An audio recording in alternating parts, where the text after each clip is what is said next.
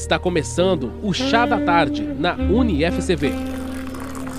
Uma colher de chá para os seus estudos. Olá, seja bem-vindo ao primeiro podcast Chá da Tarde da UniFCV. Hoje nós vamos falar sobre patrimônio cultural. E para discorrer sobre esse assunto, nós convidamos a professora mestre Priscila Kutni Armelin. Seja bem-vinda, professora. Ela que é doutoranda em Direito pela FADISP, possui graduação e mestrado em Direito pela UEM, é membro da Comissão da Educação Jurídica OAB Paraná, conselheira na OAB Maringá, advogada inscrita na OAB Paraná, professora de pós-graduação e graduação, inclusive coordena o curso de Direito aqui na UniFCV e também os tecnólogos de serviços jurídicos, serviços jurídicos e notariais, serviços penais, segurança privada e segurança pública. Meu Deus, quanta coisa!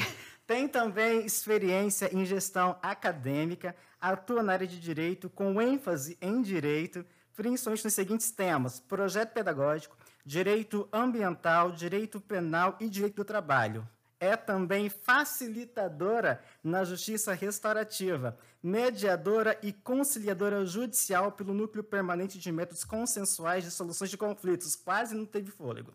É também avaliadora dos cursos de graduação em Direito do Ministério da Educação, INEP. Meu Deus, essa mulher existe e está aqui do meu lado.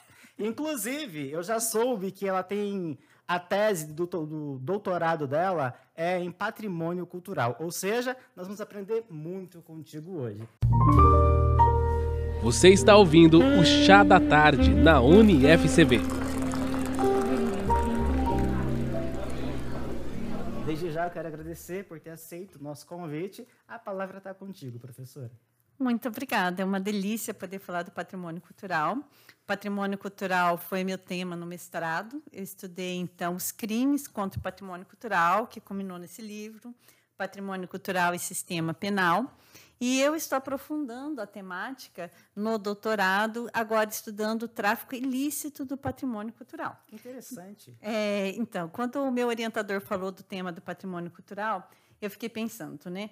Ah, que, que, tem de importância, né? Porque quase ninguém fala muito do patrimônio cultural no âmbito do direito.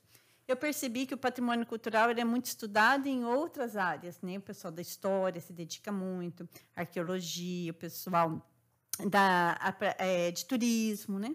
Mas do direito não.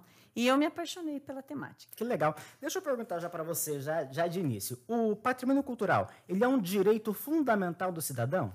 Patrimônio cultural é um direito fundamental do cidadão, está esculpido, que a gente fala, está previsto na Constituição Federal, Sim. no artigo 216 da Constituição Federal, ela elenca, ela leva ele a um direito fundamental. Direito fundamental social, né? Por quê? Porque ele é um direito que é de todos, é um direito difuso, pertence a todos, e ele tem esse enfoque de social dentro da Constituição Federal. Ele está junto com a cultura, né? Então a gente fala que ele está no subsistema da cultura, o patrimônio cultural. A relevância dele vem da importância dele trazer a nosso resgate do que nós somos. Então, o que eu, que eu trabalho na minha tese é essa identidade brasileira, né? Quando eu estou lá fora e lembro alguma coisa, por exemplo, você vê o carnaval lá no Rio de Janeiro, a pessoa ela se identifica como brasileira e o carnaval é um patrimônio cultural e material. É, ver a capoeira e saber que a capoeira ela nasceu no Brasil, é um patrimônio cultural e material. Você vê um quadro da Tarsila da Amaral e fala assim, ó, essa é uma brasileira, porque você se identifica, sou eu, é meu povo. Então, o patrimônio cultural traz esse, essa força de identidade. E quando você se identifica, você se torna povo, aí você quebra todas as outras resistências, porque nós somos um povo, um único povo, Sim. de diversas. É, formados de diversas etnias, diversas raças e tudo mais, mas um único povo. E o patrimônio cultural tem esse poder de nos unir como um povo. Que legal, que legal. Me diga uma coisa, é, dentro de, de patrimônio cultural ainda, o que vem a ser o tal do tombamento? Então, o tombamento foi a primeira forma de preservação do patrimônio cultural. Antes da Constituição Federal, só se tombava para preservar um patrimônio cultural e eram os patrimônios culturais é, móveis, né? Então, Sim. assim, ou imóvel, mas que, que, tem, que a gente é, tem existência física. Né? Então, um imóvel, uma casa, um sobrado, um prédio, ou então os, ou um quadro, que nem eu falei. Então, a gente faz, faria isso pelo tombamento, que são cinco livros de tombos, que é um ato administrativo. Tombamento é no direito administrativo um ato administrativo. Só que o tombamento ele ficou já muito mais, não é uma das ele é uma das proteções constitucionais, não é a única proteção constitucional. E dentro dessa dinâmica, todos os bens culturais podem ser tombados, então? Então, é, os bens im, é, imateriais, não os materiais, né? Os materiais é pelo tombamento, mas os imateriais, que nem eu falei, carnaval, a capoeira, é, é, outras, por exemplo, discussões que a gente tem sobre um saber, o queijo de Minas, como se faz um queijo de Minas, né? Uhum. Então esse é um saber, um saber que faz que é foi não pode ser tombado. Como você tomba isso, registra no livro, você Sim. vai colocar no tombamento não dá. Sim. Então ele é registrado.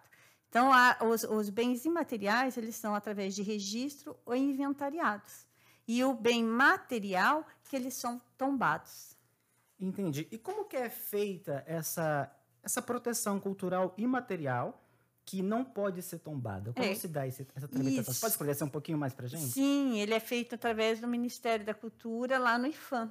Né? Então, nós temos o IFAM, ou no seu, em cada município, se for dentro do seu município, porque o patrimônio cultural ele pode ser preservado por município, pelo Estado ou nacional.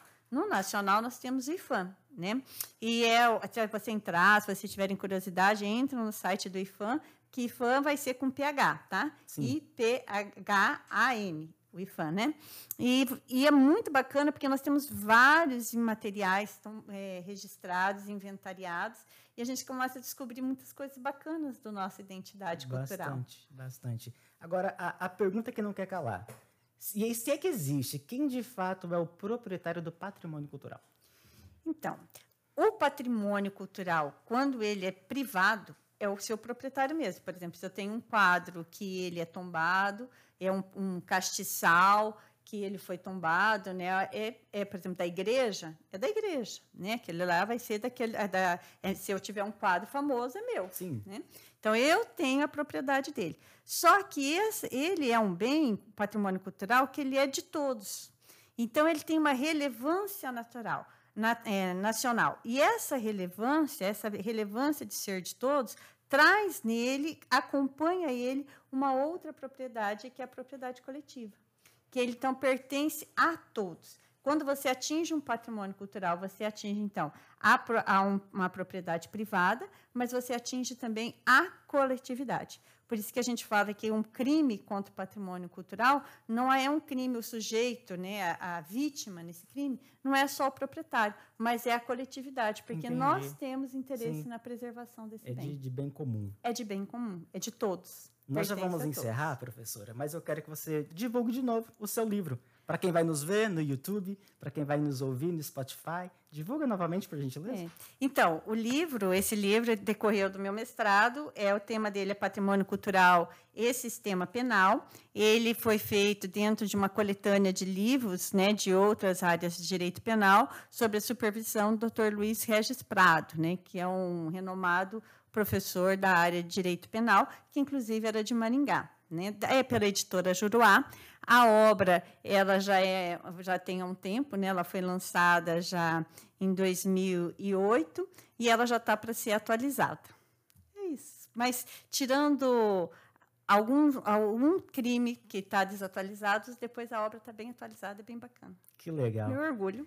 E você que nos ouviu, nos assistiu, caso tenha gostado, deixa seu like, por favor compartilha, envia esse vídeo para o máximo de pessoas que você puder, compartilha no Spotify, coloca na sua playlist e não deixe de seguir a UniFCV nas suas redes sociais. No YouTube, se inscreve no canal, no Instagram, segue lá, também o nosso blog, nos siga lá no Facebook. A gente aguarda você no próximo episódio.